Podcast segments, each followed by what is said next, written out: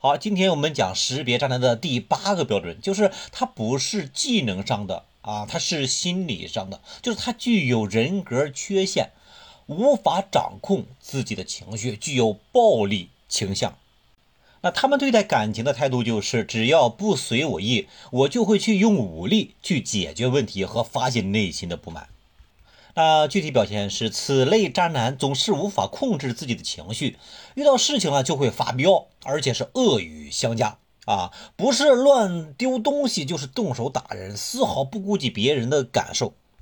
其实啊，衡量一个男人是不是爱你，不要看他对你好的时候，而是恰恰要看他对你不好的时候，他到底有多么坏。因为人在生气的时候，往往会失去理智。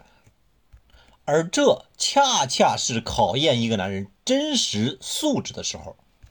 那如果你和这样一个连自己的情绪都无法掌控的渣男在一起，不但深陷家暴的危险，恐怕连生命都会受到威胁。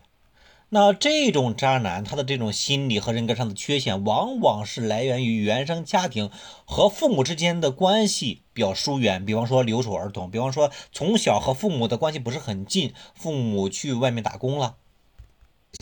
让他们极度的没有安全感，缺乏爱。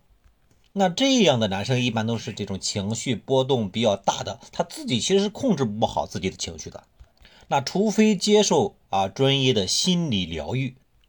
好，那我们今天就讲到这里，明天我们继续。如果你有任何的情感困惑，都可以加我们的个人微信，个人微信号是一个好人三十七，一个好人是小写拼音的全拼，三十七是阿拉伯数字，一个三一个七。